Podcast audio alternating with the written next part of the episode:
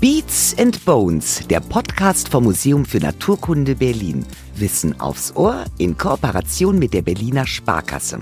Wir verlieren deutschlandweit kontinuierlich enorme Mengen Wasser, aber das hat schon lange angefangen, vor eigentlich diese dürre Sommer und diese Sachen begonnen haben. Das war ja 2018 oder so, ne, war ja der erste so ein extrem trockener Sommer, aber dieser großflächige, starke Wasserverlust hat schon lange vorher begonnen. SOS, das Wasser wird knapp. Höchste Zeit, unseren Blick auf das Element des Lebens zu ändern. Und das geht mit Jörg. Was Jörg Freihof mit Wasser zu tun hat?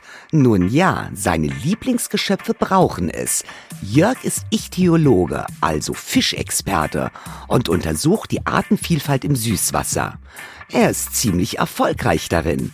Eine eigene Fischsammlung hat er erstellt und zwei Fischarten wurden sogar schon nach ihm benannt. Unter anderem die Weißfischart Albonoides freihofi. Jörg kann nicht ohne Fische. Fische können nicht ohne Wasser. Und Überraschung, wir Menschen auch nicht. Darauf erstmal einen kräftigen Schluck aus der Wasserflasche. Passt zum Thema und tut auch der Stimme unseres Moderators gut. Der da wäre Lukas Klaschinski. Lieber Jörg, willkommen. Ja, vielen Dank. Als Wasserökologe kümmerst du dich ja um wohl die wichtigste Ressource, unser Wasser. Was gehört alles zu deinen Aufgaben? Zu meinen Aufgaben gehören tatsächlich sehr viele Dinge. Wir beschäftigen uns natürlich am Naturkundemuseum vor allem mit dem, was im Wasser lebt, also mit Tieren, Pflanzen, Mikroorganismen, also mit der sogenannten Biodiversität in den Gewässern. Und da sind wir natürlich mit den ganzen Konflikten, mit menschlicher Nutzung, die ganzen Umformungen von Gewässern, Gewässerbeeinträchtigung, Wasserrahmenrichtlinie und, und, und, und, und beschäftigt. Und wenn wir jetzt mal auf die Süßwasser-Salzwasserverteilung auf der Erde schauen, wie viel Prozent macht eigentlich Süßwasser aus? Eigentlich sehr wenig. 2,5 Prozent des Wassers ist nur Süßwasser. Also das andere ist alles Meerwasser. Und davon ist nochmal der größte Teil, ich glaube 70 Prozent, ist in Gletschern und im Polareis gebunden. Und von dem Rest, was übrig bleibt, ist der größte Teil in einigen wenigen großen Seen gebunden. Der größte davon der Baikalsee, einer der tiefsten Seen der Welt. Und dort ist das größte Süßwasserreservoir weltweit. Hm. Also gar nicht so viel eigentlich. Ne? Ganz wenig. Also es ist wirklich, wirklich wenig. Ne? Die Erde, der blaue Planet. Aber von Süßwasser, von dem wir ja abhängen, äh, gibt es wirklich wenig. Und das ist dann natürlich auch noch extrem ungleich verteilt. Von der Wasserkrise hört man ja immer häufiger. Und darauf kommen wir auch gleich noch näher zu sprechen. So generell, kann die Erde überhaupt Wasser verlieren? Nein, die Erde kann kein Wasser verlieren. Die Erde kann theoretisch, das hat sie ja in ihrer geologischen Vergangenheit auch, Wasser gewinnen. Das kommt ja durch Meteoroiden, ist das ja auf die Erde gekommen. Aber prinzipiell wird das Wasser, das geht immer in Zyklen, verdunstet, regnet ab und so weiter und so fort. Also das ist eigentlich klassisch der Wasserkreislauf. Nur diese Kreisläufe können wir als Mensch beeinflussen und verändern und da fängt die Gefahr an. Ne? Welche Wege geht denn das Wasser überhaupt? Na, das Wasser, na, das fällt vom Himmel als Regen, verdunstet dann entweder direkt oder läuft über Oberflächengewässer ab ähm, kann in manchen Seen sehr lange stehen bleiben ähm, und verdunstet dann entweder vom Meer aus oder ähm, aus den Flüssen, Seen, Stauseen und so weiter aus, wieder, wieder nach oben. Dass die Erde keinen Tropfen Wasser verliert, zeigt uns, der Wasserkreislauf ist das perfekte Recycling-System. Durch wie viele Kehlen unser Wasser wohl schon gelaufen ist? Kaum denkbar, dass dieses klare Felsquellwasser, das ich mir beim Wandern so gerne abfülle, theoretisch mal im Urin von Dinosauriern gewesen ist. Ohne Wasser geht bei uns Menschen gar nichts. Wir bestehen zu 60 Prozent daraus. Unser Hirn allein besteht aus 80 Prozent Wasser. Dabei interessiert uns hauptsächlich das Wasser der raren Sorte, das Süßwasser. Die UNESCO schätzt, dass uns Menschen gerade mal 0,0075 Prozent des gesamten Wassers auf der Erde zur Verfügung stehen.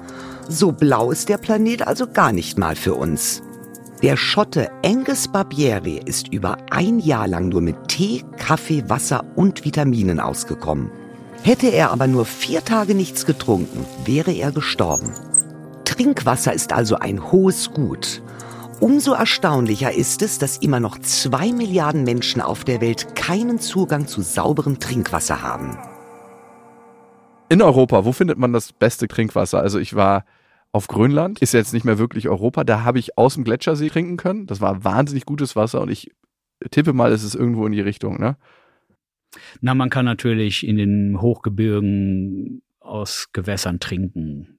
Bäche, die aus Gletschern laufen, das ist eine Möglichkeit, aber wir trinken natürlich in den seltensten Fällen Oberflächenwasser. Wir trinken Quellwasser, wenn es auch im Mittelgebirgsraum aus den Quellen austritt, oder wir trinken Grundwasser. Oder eben gefördertes Wasser, wie es aus der Trinkwassergewinnung kommt. Was heißt das eigentlich, gutes Wasser? Welche Kriterien gibt es denn dafür?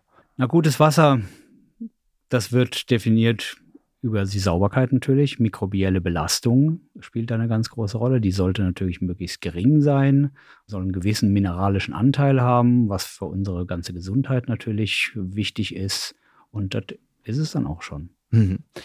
Und das Schöne bei uns ist ja, das Wasser schmeckt nicht so nach Chlor. Also wenn ich mich daran erinnere, ich war in Afghanistan, da hat das Wasser sehr nach Chlor geschmeckt.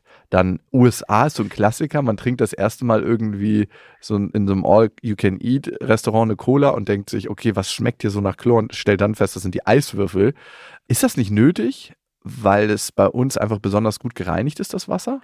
Ja, das ist so. Früher hat man das auch gemacht. Ich erinnere mich aus meiner Kindheit auch noch. Das Wasser schmeckte nach Chlor oder wenn man ins Schwimmbad geht, dann war so ein richtiger Chlordunst in dem ganzen Schwimmbad. Das macht man heute nicht mehr.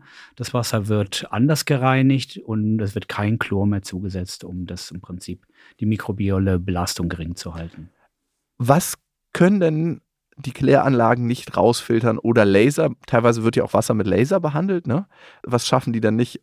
Also ich habe mir jetzt zu Hause einen Wasserfilter einbauen lassen und ich habe gemerkt, das Wasser schmeckt schon noch mal anders aus der Leitung oder durch einen vier oder fünf Phasenfilter mit so einem eingebauten Filter. Ja, das ist eine Frage der Kosten. Mhm. Die Kläranlagen produzieren natürlich ja kein Trinkwasser. Was die klassische Kläranlage nicht rauskriegt, sind Pflanzennährstoffe. Phosphate, ah. Nitrate. Und das ist ja nach wie vor eine Herausforderung. Also das, was aus den Kläranlagen kommt, ist so eine Art sehr stark verdünnter Flüssigdünger. Den wir dann trinken eigentlich. Den wir nicht trinken, weil wir trinken ja nicht das Wasser, was aus der Kläranlage in irgendeinen Bach reinläuft. Ah, ja, ja. Ja, also es ist ja ein Unterschied, ne? Das, was aus der Kläranlage kommt, ist nicht das, was aus der Trinkwassergewinnung kommt. Ah, okay, gut, da müssen wir unterscheiden. Aber aus ja. der Trinkwassergewinnung, damit spülen wir auch unsere Toilette, ne? Genau, damit spülen wir unsere Toilette, was eine alte Diskussion ist, was natürlich nicht notwendig ist. Aber es ist natürlich viel kostenaufwendiger, so eine Art Brauchwasser-Storage noch einzubauen und und und. Mhm. Ja, aber im Haushalt ist alles Trinkwasser. Also wir duschen auch mit Trinkwasser, was vielleicht auch in Ordnung ist. Ja, ja, vor allem, wenn man es mal ins Gesicht nimmt und dann so, so, ein, so ein Spüli ja. im Mund. Also ich mache das öfter, wenn ich unter der Dusche stehe, mal im Mund und dann ausspucken. Also ja. wäre ein anderes Lebensgefühl. Und natürlich muss man sich trotzdem über die Kosten Gedanken machen und um die, über die Umweltbelastung, weil so ein Mehraufwand heißt ja auch mehr Energieverbrauch beim Klären. Das ist so. Also man kann zum Beispiel, was, was ein großes Thema ist, sind zum Beispiel Psychopharmaka im hm. Abwasser. Ne? Oder Substanzen aus Berliner Clubs oder Substanzen aus Berliner Clubs, ja, Abbaustoffe von Drogen und und und und und. Ja, ich meine auch die Abbaustoffe von Corona hat man ja im Abwasser gefunden. Also das passiert alles die Kläranlage. Die Frage ist halt, wie teuer ist es, um das alles rauszukriegen und wie stark greift es wirklich in die Natur ein, wie stark dringt es in unser Grundwasser ein, trinken wir das irgendwann und wie wichtig ist das wirklich für unsere Gesundheit? Man mhm. kann natürlich da Milliarden investieren, um das alles rauszuholen. Ja. Und man muss sich auch fragen, wie viel Energie geht dabei drauf und äh, wie wichtig ist es? Also ich glaube eigentlich, dass es nicht so eine große Rolle spielt. Also wir müssen unterscheiden zwischen Kläranlagen und Trinkwasseraufbereitungsanlagen. Definitiv, ja. Und die Trinkwasseraufbereitungsanlagen, die bekommen ja eigentlich auch nicht alles raus. Beziehungsweise, selbst wenn sie das gute Wasser rausgeben, geht es durch die alten Leitungen, zum Beispiel in Berliner Altbauwohnungen, und dann nippt man an dem Wasser und denkt so, hm, hat das da irgendwie in Bleileitung gelegen, das Wasser? Oder Kupferleitung? Also man schmeckt das ja auch zum Teil, ne? Ja, aber Bleileitungen gibt es eigentlich fast keine mehr. Ne? Nicht mehr. Hm. Ja. Und das Trinkwasser in Deutschland ist überall von guter bis sehr guter Qualität. Also man kann das Trinkwasser überall bedenkenlos trinken. Natürlich kann man immer sagen, ja, da ist noch das drin und Restabbaustoffe von dem und dem und dem und dem. Und wenn ich es höre und dann gehen die Leute und kaufen sich im Supermarkt irgendwelche Tomaten, die kommen aus irgendwie hochgespritztem Zeugs, aus irgendwelchen Gewächshäusern. Also das ist eigentlich kein Verhältnis. Das Trinkwasser ist wirklich ein gutes Lebensmittel. Ja, und vor allem müsste man sich ja dann auch Gedanken machen, wenn ich mir jetzt in Flaschen abgepacktes Wasser hole, und das ist in Kunststoffflaschen, was passiert dort? Ganz Was genau. geht von dem Kunststoff, gerade wenn das in der Sonne zum Beispiel steht, wieder zurück ins Wasser? Okay, das ist eine Sache. Die andere Sache, die ich mich persönlich gefragt habe, wenn ich jetzt dieses nochmal gefilterte Wasser in meinem Haushalt trinke, kann Wasser zu sauber gefiltert werden? Früher hat man manchmal gelesen oder gehört, dass man destilliertes Wasser nicht trinken soll. Mhm. Und das ist sicherlich auch so, weil das dem Körper über den osmotischen Druck äh, Mineralien und sowas entzieht. Mhm. Also das entzieht den Zellen äh, Stoffe. Also Wasser kann zu sauber sein, wenn man im Prinzip halt alles rausnimmt, dass es am Ende wie destilliertes Wasser ist. Wo gibt es denn das beste Trinkwasser? Wenn ich jetzt mal im Urlaub rein nach dem Trinkwasser gucke, wo muss ich hinfahren? Also die OECD, ne, die Organisation für wirtschaftliche Zusammenarbeit und Entwicklung, äh, listet die in folgender Reihenfolge. Das ist Island, Norwegen, Schweden, Finnland, Australien, Neuseeland, Kanada und Dänemark. Ja, hätte ich ungefähr auch so. Also ich frage mich, warum Grönland äh, da nicht in der Liste auftaucht, aber wahrscheinlich wurde das nicht erhoben. Vielleicht gehört es ja zu Dänemark. Das stimmt. Da hast du recht. Es gehört zu Dänemark. Wobei wir natürlich nicht wissen, ob die OECD das so gesehen hat oder nicht. ja, das stimmt. Ja. Allerdings ist natürlich unwahrscheinlich, dass man seinen Urlaub danach ausrichtet und Ja. Obwohl das schon ein Genuss ist, so ein richtig schönes Glas Wasser aus einem Gletschersee oder aus einem Gletscher, wenn so eine kleine Pfütze da drin ist, das, ich habe es noch nie so reingetrunken, gefühlt. Aber auch da wieder der Placebo-Effekt. und genau, wahrscheinlich ist es gar nicht so rein. Ja, Weil ja in dem Gletscher ist ja nicht pures Wasser und also pures Eis. Da ist ja der ganze Staub der Jahrtausende, der liegt ja da auch drin. Das und ist das trinkt man Phänomen. ja da mit. Ne? ja, das ist das Phänomen, wenn man einen Wein im Weinanbaugebiet trinkt und den dann zu Hause aufmacht und denkt so, hm, doch gar nicht so gut. So ist es. Könnten wir theoretisch eigentlich Regenwasser trinken, einfach so aus der Regentonne? Wenn die Regenrinne einigermaßen sauber ist und da keine Vögel drin gestorben sind. Ja. Also dazu wird nicht geraten. Mhm. Ja. Also sicherlich kann man, wenn man ein Glas hinstellt in den Regen und da ist Wasser drin, sicherlich kann man das trinken. Aber wir dürfen noch nicht vergessen, die ganzen Luftschmutzschadstoffe, ne? Alle der Schmutz, der in der Luft ist, der wäscht sich da aus. Wenn du so ein Glas hingestellt hast und gewartet hast, dass da Regen drin ist, Das dauert. das dauert, aber irgendwann ist welche drin, ne, wenn es stark regnet. Aber wenn das dann eine Stunde steht, dann setzt sich da unten so ein komisches schwarzes Zeugs ab. Ja. Ja. Und das trinkt man halt mit. Es sei denn, man lässt es runtersacken und dann trinkt man ganz vorsichtig. Genau, aber dann hat man nur die festen Bestandteile, die hat man nicht dabei. Also das Regenwasser wäscht ja ständig was auch aus der Luft aus und das trinkt man dann mit. Mhm. Also ne, kommen wir wieder zurück, besser Leitungswasser trinken als Regenwasser. Scheint eh das Beste zu sein. Gleich hinter dem Gletschersee in Grönland. Woher kommt eigentlich unser Trinkwasser? Wir hatten vorhin gesagt, es kommt aus Quellen, aber auch aus dem Grundwasser. Und wenn wir ans Grundwasser rangehen, wie tief liegen solche Grundwasservorkommen? Das Trinkwasser kommt natürlich aus Quellen, das kommt äh, aus dem Grundwasser. Und diese Grundwasserlayer, die sind sehr, sehr unterschiedlich tief. Und das Trinkwasser kommt ganz oft auch aus Uferfiltrat. Also in Berlin zum Beispiel, ne, Wasserwerke am Müggelsee, das wird das Wasser aus dem Uferfiltrat gepumpt.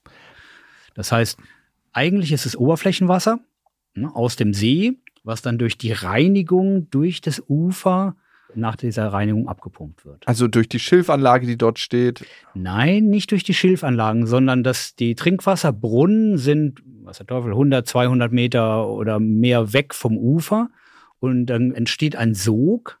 Ne, man zieht dort das Grundwasser da raus und dann läuft das Wasser vom See im Prinzip dahin nach und wird dann durch den Boden gefiltert.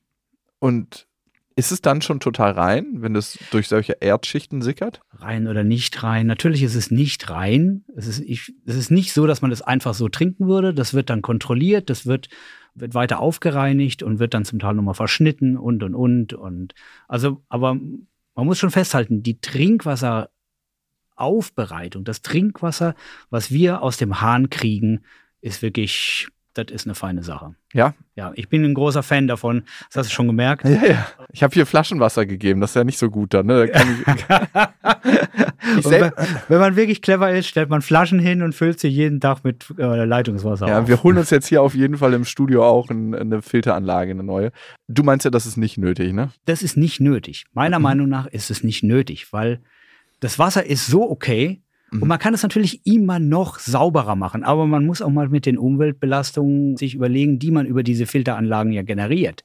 Da sind ja Filtermaterialien drin, äh, Austausch, Kugeln und und und und und. Die müssen produziert werden, die müssen entsorgt werden und und und und und. Ja. Obwohl das Produkt, das man säubert, eigentlich schon okay ist. Also wir machen mal eine Hierarchie an okay auf. Ähm, an erster Stelle nicht okay, Plastik-Wasserflaschen, Glasflaschen, Filter zu Hause, am okaysten äh, direkt das Gläschen an den Hahn. So sehe ich das ja. Okay. okay. Da gibt es natürlich äh, eine ganze Guru-Wissenschaft darum, ne? Mhm. ähm, die dann in so einem Podcast äh, sicherlich gerne das Telefon in die Hand nehmen und sagen, so ist das aber nicht, Mhm. aber Ja. objektiv. Gut. Was ich schon merke, aber das ist auch subjektiv, ah, und da könnte der Placebo-Effekt eine Rolle spielen, dass ich seitdem ich die Filteranlage habe bei mir, viel mehr Wasser trinke, weil mir das Wasser besser schmeckt, weil es eben reiner schmeckt und weil ich es auch bekömmlicher finde. Also wenn ich direkt nach dem Aufstehen ein Glas Wasser trinke, normalerweise wurde mir so leicht übel und jetzt nicht mehr, aber das könnte alles dem Placebo-Effekt zugeschrieben werden, ne? Das kann so sein. Mhm. Und klar, natürlich, nicht jedem schmeckt alles gleich. Ähm, das ist auch eine Frage der Gewohnheit. Okay. Und das ist auch eine Frage, wie man aufwächst. Ja. Ja, also Mhm. haben deine Eltern dir immer Leitungswasser gegeben, als du klein warst? 100 Prozent. Bei uns gab es nie Geld für Flaschenwasser. Ja. Es gibt blaues, grünes, gelbes, graues, braunes und schwarzes Wasser. Das sind alles Kategorien, die anzeigen, woher das Wasser kommt oder wie schmutzig es ist. Grünwasser ist zum Beispiel das gespeicherte Regenwasser in den Böden. Grauwasser ist das weniger verunreinigte Wasser vom Abspülen oder Duschen. Und Gelbwasser, klar, das ist das mit Urin verunreinigte Wasser. Und dann gibt es da noch das direkte und das indirekte Wasser. 121 Liter pro Tag und Person verbrauchen wir in Deutschland. Zum Beispiel für Duschen, Wäschewaschen, Toilettenspülung und Chor. Das ist das direkte Wasser. Das indirekte Wasser ist quasi unsichtbar. Das steckt zum Beispiel in unserer Kleidung oder in unseren Lebensmitteln. Wie schlagen sich zum Beispiel unsere Lebensmittel im Rennen um den schlanksten Wasserverbrauch? Ziemlich hoch im Verbrauch ist Fleisch. Für ein 300 Gramm Rindersteak braucht es circa 27 Badewannenfüllungen. Noch weiter hinten ist die Schokolade. Für eine Tafel werden ganze 11 Badewannen Wasser verbraucht. Der Champion, zusammen mit vielen anderen heimischen Gemüsesorten, das ist die gute alte Kartoffel, natürlich aus der Region. Schlanke anderthalb Badewannen das Kilo. Mit der richtigen Diät ließe sich also ordentlich Wasser sparen. Natürlich, alles kann, nichts muss. Noch darf jeder privat so viel Wasser verbrauchen, wie er will. Ob sich das bald ändern könnte? Überall hört man, wir haben zu wenig Wasser. Von welchem Wasser sprechen wir da genau? Wir sprechen natürlich von dem Wasser, was wir für irgendwas brauchen. Also haben wir genug Trinkwasser? Sind die Trinkwasserlager überall groß genug? Ich meine, wir haben ja in den letzten Jahren eine Dürre nach der anderen gehabt und das wird ja sicherlich auch nicht besser werden. Also sind wir weiter in der Lage, so viel Wasser aus dem Boden zu pumpen für alles Mögliche, was wir brauchen? Trinkwasser, Beregnung von Landwirtschaftsflächen, Abwässer, das muss ja auch laufen. Ne? Die Industrie muss ja auch Wasser haben und, und, und, und, und. Von Swimmingpools, äh, Gartengießen, jeden Tag duschen. Das sind natürlich nur das, was uns direkt betrifft, aber es muss ja auch Kraftwerke gekühlt werden. Ne? Die Atomkraftwerke sind ja nun Geschichte, aber da erinnern wir uns ja alle, letzten Sommer mussten in Frankreich reihenweise die Atomkraftwerke abgestellt werden, weil die im Prinzip nicht mehr genug Wasser hatten. Ja, und an was man natürlich am wenigsten denkt, sind die ganzen Landwirtschaftsflächen. ne? Wir haben einen, wir müssen ja Nahrungsmittel produzieren, wir wollen ja essen. Ja, und Wenn die Feldfrüchte auf dem Acker verdörren, dann haben wir ein Wasserproblem. Mhm. Und da sind wir auch bei einer Dürre. In den vergangenen 20 Jahren hat Deutschland etwa 50 Milliarden Kubikmeter Süßwasser verloren. Spricht man da schon von einer Dürre? Tatsächlich ist das ein guter Punkt. Ähm, soweit ich das verstehe, wird es nicht zusammengebracht. Aber das ist tatsächlich so. Wir sind ein großes Wasserverlustgebiet. Das hat man ja mit Satellitentechniken ausgerechnet. Also wir verlieren deutschlandweit kontinuierlich enorme Mengen Wasser. Aber das hat schon lange angefangen, vor eigentlich diese Dürre Sommer und diese Sachen begonnen haben. Das war ja 2018 oder so, ne, war ja der erste so ein extrem trockener Sommer, aber dieser großflächige, starke Wasserverlust hat schon lange vorher begonnen. Mhm. Wir pumpen das Grundwasser hoch, aber das, diese Grundwasserlager, die füllen sich nicht auf. Und das ist schon lange so. Also wir sind in Wassermangelgebiet tatsächlich. Woran liegt das? Also wie kann man sich das erklären? Wir verbrauchen zu viel. Und dann verändern sich die Wasserkreisläufe und dann kann es sein, dass es über einem anderen Land abregnet? Nein, nicht wirklich. Wir holen zu viel aus den Grundwasserlagern raus. Mhm. Und diese Grundwasserlager sind zum Teil sehr alt. Also die lassen sich auch nicht unbedingt durch einen Starkregen so schnell wieder auffüllen. Ja, das ist zum Teil wirklich altes Wasser und das ziehen wir, wie im Prinzip man das so kennt aus äh, irgendwelchen Wüstengebieten. Ne? Da ist dann fossiles Wasser, das wird dann verwendet. Ne? Saudi-Arabien war mal einer der größten Weizenexporteure, ne? bis dann die fossilen Grundwasserlager alle zu Ende waren und dann war Schluss. Ja, okay. Ja, also so funktioniert das irgendwie.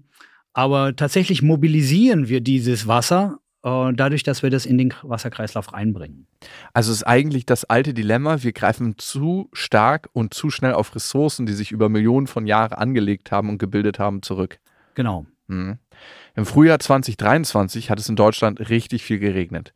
Hat das die Grundwasservorkommen wieder auffüllen können oder reicht so ein richtig starker Regen nicht? Ich glaube, da hätte es von Frühjahr 23 bis heute jeden Tag ein starke Gewitter haben müssen, bevor wir das wieder auffüllen. Also mhm. das hat oberflächlich was gebracht. Das sieht man dann auch in der Vegetation. Ne? Alles wird schön grün. Aber wenn man ein bisschen tiefer geht, ist da nach wie vor ganz problematisch. Gibt es ja so einen Dürremonitor auch und gibt es ja sehr gute Daten dazu. Gerade mhm. hier im Nordosten ist ja besonders dramatisch. Wie können wir denn Wasser speichern? Wir haben ja vorhin schon kurz über Regenwasser gesprochen. Wird das schon optimal genutzt oder gespeichert? Oder findet das eigentlich gar nicht so richtig statt, die Speicherung? Also klar, jeder Einzelne, der ein Haus hat und eine Regentonne, ne? aber darüber hinaus. Ja, das ist richtig. Und dann denkt man natürlich an Stauseen und nichts soll ins Meer abfließen und so weiter und so fort. Aber ich glaube, wir können noch unglaublich viel erreichen, indem wir einfach aufhören, das Wasser aus der Landschaft abzuführen. Also es ist ja nach wie vor, wir haben Dürre, wir reden davon, trotzdem werden überall von den Wasser- und Bodenverbänden die Kanäle gereinigt und das Schilf rausgeschnitten, damit das Wasser von jedem Acker ordentlich abläuft. Wir sind immer noch, haben wir die großen Infrastrukturen, das Wasser im Prinzip so schnell wie möglich aus der Landschaft abzuführen. Und das ist nicht, dass das in den Bächen schneller abläuft, sondern wirklich auf jeder Wiese, überall soll kein Wasser stehen. Und das, das betrifft Naturschutzgebiete, wo man froh wäre, man hätte mehr Wasser. Ne? Aber das nehmen wir raus und wir haben natürlich zu wenig Infrastrukturen, um das Regenwasser im Prinzip besser versickern zu lassen. Ah. Themenschwerpunkt Schwammstadt. Ne? Wenn man, da ist ja in Berlin ein großes Thema, in manchen anderen Metropolen auch, wo man ja mehr und mehr Infrastrukturen baut, Rummelsburger Bucht und so. Und also das regnet, läuft das Dach runter und dann soll es eben nicht mehr in die Kanalisation gehen, sondern direkt versickern. Und welchen Vorteil hat das dann? Na, das führt zur Grundwasseranreicherung. Ah, okay. Das ist das Wasser, was wir dann danach rauspumpen können. Weil das durch den Filter Erde geht? Genau. Und dann wieder auffüllt. Und normalerweise versuchen wir in Berlin eigentlich alles in die Kanalisation zu bringen. Genau. Okay. Das ist natürlich eine finanzielle Sache, wie alles. Da hat man in Berlin ja auch große Investitionen getätigt, weil wir eigentlich ja das Problem haben, wir haben viel zu wenig Wasser, aber mhm. wenn es dann mal regnet, haben wir ganz schnell zu viel. Ja, dann laufen die ganzen Kanalisationen über, vor allem innerhalb des Berliner S-Bahn-Ringes. Dann kommt es da zu Abwasser, zu Schmutzeinleitungen in großem Stil und, und, und, und, und. Mhm. Ja, und das hat man schon versucht, auseinander zu takten. Und ideal wäre es natürlich, wenn viel, viel mehr Wasser gehalten wird durch Auffangbecken, durch diese Schwammstadtkonzepte. Dann haben wir viel mehr Wasser im Untergrund, was wir auch wieder nutzen können. Und gleichzeitig haben wir viel weniger Probleme mit Flutwellen, die in irgendwelchen Unterführungen zu unangenehmen Situationen führen. Weil das Wasser natürlich wieder vom Kreislauf aufgenommen wird und weil der Boden einfach wahnsinnig viel Wasser speichern kann. Ganz genau. Hm. Wenn die Süßwasserressourcen irgendwann nicht mehr ausreichen, wäre das eine Lösung, Wasser zu filtern aus dem Meer? Also technisch ist es ja eigentlich möglich, wahrscheinlich mit einem sehr hohen Energieverbrauch. Ich kenne das noch vom Segeln. Da gibt es oft eine Süßwasserpumpe. Ja, das ist möglich. Manche Länder machen das auch. Mhm. Israel zum Beispiel, das ist ein Riesending. Die ähm, ziehen große Mengen Wasser aus dem Meer und entsalzen das. Und der Energieverbrauch ist tatsächlich da das Hauptproblem. Mhm. Also das wird dort mit Gas gemacht, uh. das man aus dem Meer gewinnt. Also aus der, aus der Tiefe des Mittelmeeres wird da Gas gepumpt. Und das ist die Herausforderung. Ne? Also wir haben durch den Klimawandel weniger Wasser und dann ziehen wir mehr Wasser und entsalzen das mit äh, fossiler Energie und treiben damit den Klimawandel an. Finde den Fehler. Ja, ja, klingt irgendwie nach einem tückischen Kreislauf. Ach, Wasser, verweile doch, du bist so schön. Das meiste Regenwasser in der Stadt fließt in die Kanalisation. Dabei könnten wir es so gut gebrauchen. Eine sogenannte Schwammstadt lädt das Wasser zum Bleiben ein. Eine Stadt mit grünen Dächern, die die Hälfte des Regenwassers, das auf sie herunterprasselt, halten können. Oder mit grünen Hausfassaden. Auch das Entsiegeln der Böden gehört zur Schwammstadt. Zum Beispiel durch mehr Grünstreifen, durch das Begrünen von Straßenbahnschienen oder mit Hilfe von Beton, der wasserdurchlässig ist. Und dann gibt es noch Teiche und Wasserbecken, die das Regenwasser in der Stadt auffangen und sie dabei auch noch abkühlen. Klingt nach einer urbanen Utopie und wird in Berlin sogar schon an manchen Stellen umgesetzt. Der deutsche Wetterdienst rechnet in Zukunft mit mehr Starkregen. Allein um Überschwemmungen vorzubeugen, ist die Schwammstadt gut. Das ist nämlich auch so ein Problem. Je mehr Wasser sich auf den Weg Richtung Kanalisation macht, desto wahrscheinlicher kollabiert das System und die Gullis laufen über. Und dann bringt das Abwasser wieder nach außen, es kommt also hoch, was besser unten geblieben wäre. Und wenn wir schon beim Starkregen sind, nach den Ereignissen im Ahrtal und den Flutkatastrophen in Europa im Sommer werden solche tollen Ideen wie die Schwammstadt ja eigentlich schon überlebenswichtig. Und noch eine Prognose gibt es. Laut dem Bericht der Globalen Wasserkommission könnte unsere Frischwasserversorgung bis 2030 schon um ein Drittel sinken. Im März 2023 hat die UN-Klimakonferenz stattgefunden und die Aussichten sind eher düster. Der UN-Generalsekretär Antonio Guterres hat in der UN-Wasserkonferenz 2023 Alarm geschlagen und gesagt, wir haben den Wasserkreislauf durchbrochen, Ökosysteme zerstört und Grundwasser verseucht. Wir haben den Wasserkreislauf durchbrochen, ja. Was genau meint der UN-Generalsekretär damit? Also der Wasserkreislauf ist natürlich auf der Erde ganz verschieden verteilt. Wasser ist auf ganz verschieden verteilt. Es gibt Neuseeland zum Beispiel, da gibt es Gegenden, da regnet es irgendwie jeden Tag irre Mengen. Und wir wissen natürlich, in manchen Wüstengebieten, da regnet es eigentlich fast überhaupt nicht. Also Wasser ist extrem ungleichmäßig verteilt. Und diese Verteilung des Wassers haben wir durch menschliche Einflüsse massivst verändert. Das meint er mit diesem Durchbrochen des Wasserkreislaufes. Also der Wasserkreislauf ist nicht zerbrochen, ja, weltweit, sondern der ist einfach sehr, sehr stark verändert. Und der wird sich, und ist ja schon dabei, durch den Klimawandel nochmal dramatisch weiter verändern. Und das Problem daran ist, dass die Flora und Fauna sich ja über Jahrtausende oder über Millionen von Jahren an den Regenkreislauf, an den Wasserkreislauf angepasst hat. Und in dem Moment, wo der verändert wird, dann regnet es in manchen Gebieten, wo es viel geregnet hat, zum Beispiel noch mehr. Und in manchen Gebieten, wo es eh schon wenig geregnet hat, noch weniger. Und dementsprechend können die Pflanzen ja nicht einfach nachrücken und sagen, wir gehen jetzt in das Gebiet, wo es ein bisschen mehr regnet und alles stirbt. Kann man das so sagen? Ist das zu einfach? Das ist zu einfach. Okay. Ich habe dem letztes Mal so einen Comic gesehen.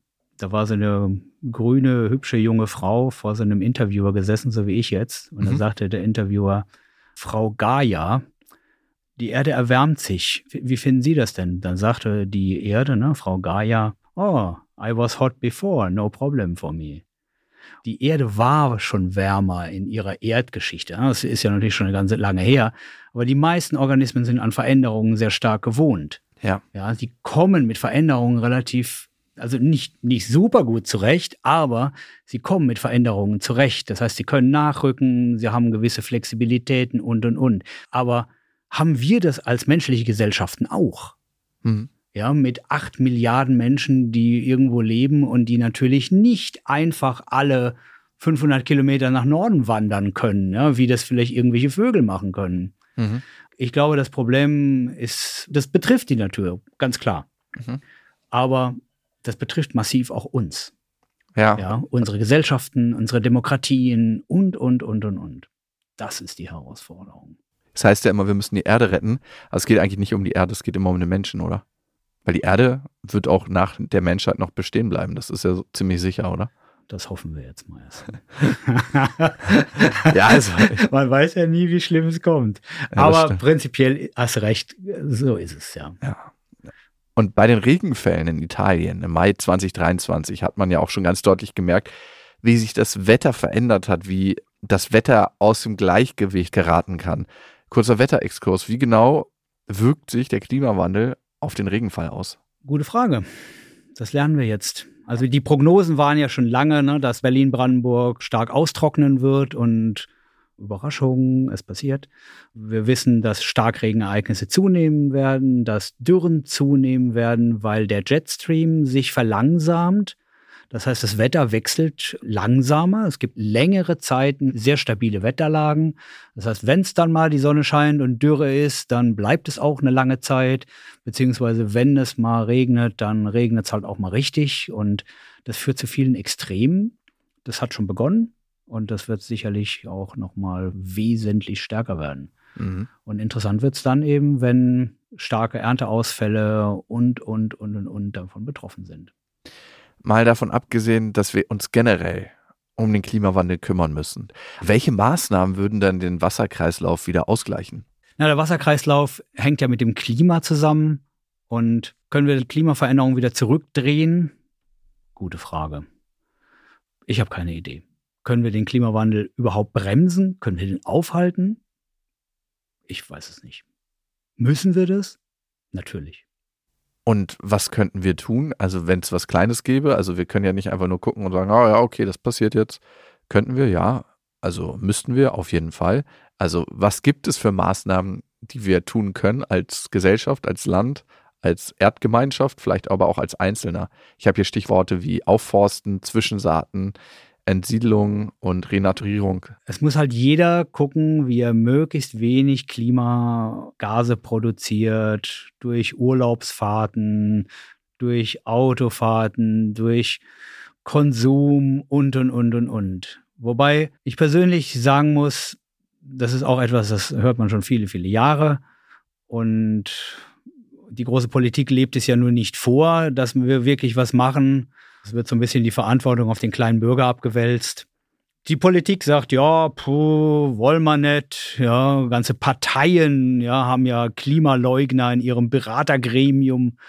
Und dann heißt es ja, der Bürger soll es jetzt lösen. Ja, ich meine, aufforsten. Ich habe drei Balkonkästen, kann ich natürlich aufforsten auf den Balkonkästen. Ja, und ich meine, es gibt Millionen von Menschen, die sind im Prinzip Opfer einer Jahrzehnte verfehlten Verkehrspolitik, wo man alles auf die Straße gebracht hat.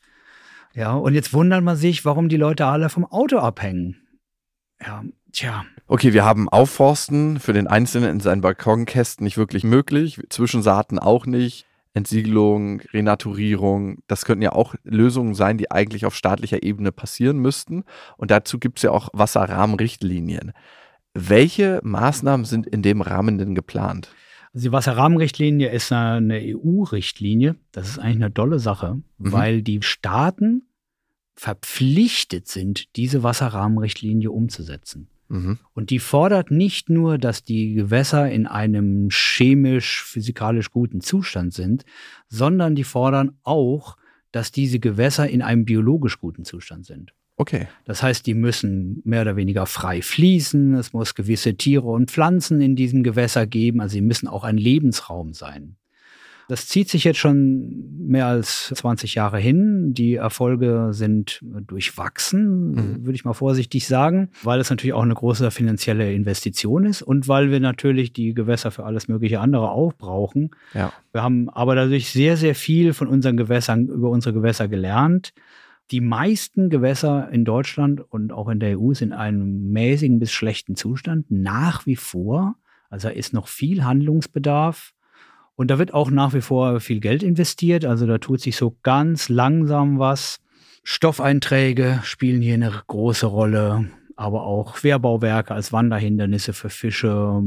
Begradigte Gewässer müssen aufgerissen werden. Also prinzipiell sagt die Wasserrahmenrichtlinie, unsere Gewässer sollen wieder frei fließen, von Biodiversität besiedelte, saubere Gewässer werden. Also Überraschung, all das, was wir so in den letzten Jahrzehnten, Jahrhunderten verändert haben, soll wieder rückgebaut werden. Wir waren als Menschen doch nicht schlauer als Jahrmillionen Evolution und müssen uns dem wieder anpassen und sagen, so wie es einmal sich aus der Evolution herausgebildet hat, soll das wieder sein. In gewissen Weise ja. Also nicht ganz komplett. Es gibt auch die stark überformten Gewässer, irgendwelche Hafenbecken, ja. Schifffahrtskanäle und, und, und die müssen nicht unbedingt so einem natürlichen Fluss wieder entsprechen. Aber die Ziele sind interessanterweise ja jetzt, ja die großen Naturschutzdebatte über den Green Deal und das uh, Nature Restoration Law und so, da spielt, ist das ja auch wieder drin. Ne? Also mhm. frei fließende Flüsse, Renaturierung von Auen und und und. Das ist ein Thema, das uns schon lange begleitet, über die Wasserrahmenrichtlinie, jetzt über das Nature Restoration Law. Also da gibt es einen großen Handlungsbedarf und da tut sich auch was. Und im Gewässerbereich halt zusätzlich auch noch die chemisch-physikalische Belastung. Okay. Also runter mit den Nährstoffen, äh, keine Düngebrühe mehr in den ganzen Bächen. Aber es ist eine große Investition. Ne? Die vierte Klärstufe in den Kläranlagen, das kostet richtig Geld. Und wenn wir bei Renaturierung sind, das hat ja stattgefunden bei der Panke, bei dem Berliner Fluss. Das war auch ein Projekt im Rahmen der Wasserrichtlinie. Dazu gibt es auch eine Folge hier bei Beats and Bones. Wie hilft ein gesunder Fluss dem ganzen Wassersystem eigentlich? Ein gesunder Fluss, erstmal hält er das Wasser besser in der Landschaft. Ja, es gibt Überflutungsflächen. Ja. An der Panke jetzt nicht so super viel. das wäre dann die Stadt oder die Keller der Stadt. Na, es gibt ja schon Flächen an der Panke, wo man was überfluten könnte. Ne? Ja. Da gibt es natürlich konkurrierende Interessen, sage ich mal. Ja. Aber Prinzipiell hält es das Wasser in der Landschaft. Und viel von unserem Trinkwasser, was als Uferfiltrat gewonnen wird, wird ja an den Seiten von Fließgewässern gewonnen. Also zum Beispiel am Rhein. Ne? Ja. Fakt, die ganzen Anlieger des Rheins, die trinken überwiegend, überwiegend das Wasser aus dem Rhein. Über Uferfiltrat. Okay. Ja. Was könnten wir denn zu Hause tun? Ne? Wir haben jetzt gerade von den Blumenkästen gesprochen. Was können wir zu Hause tun? Wir hatten ja vorhin schon über Wasser speichern, über die Schwammstadt kurz gesprochen. Hast du Tipps, wie wir zu Hause Wasser sparen können? Also man kann natürlich Wasser auf tausende von Arten sparen. Das Abstellen beim Zähneputzen, Abstellen beim Einseifen, beim Duschen, gucken, dass die Wasserleitungen alle okay sind, dass da nichts tropft gucken, dass man effektive Geräte hat, Waschmaschine, Spülmaschine, dass die halt möglichst wenig Wasser brauchen, dass man vielleicht beim Spülen ab und zu mal ein paar Teller länger stehen lassen kann, nicht immer alles sofort wegspülen. Ja, es gibt viele, viele Möglichkeiten. Wieder mit dem Lappen mehr waschen als anstatt duschen. Da gibt es ja auch eine große Bewegung. Ja, natürlich kann man. Ne? Ja, ich ja. meine, die um, ähm. Hygienestandards sind ja auch in den letzten Jahrzehnten, was so körperliche Hygiene anbelangt, ganz, ganz stark angestiegen. Wenn meine Mutter sagt, es gab früher einmal in der Woche einen Badetag, sonst hat man sich mit einem Lappen und einer Schüssel gewaschen. Das spart auch am Ende Wasser. Ja. In manchen Kommunen ist es ja tatsächlich auch eine Herausforderung, weil die Kanalisation so groß ist.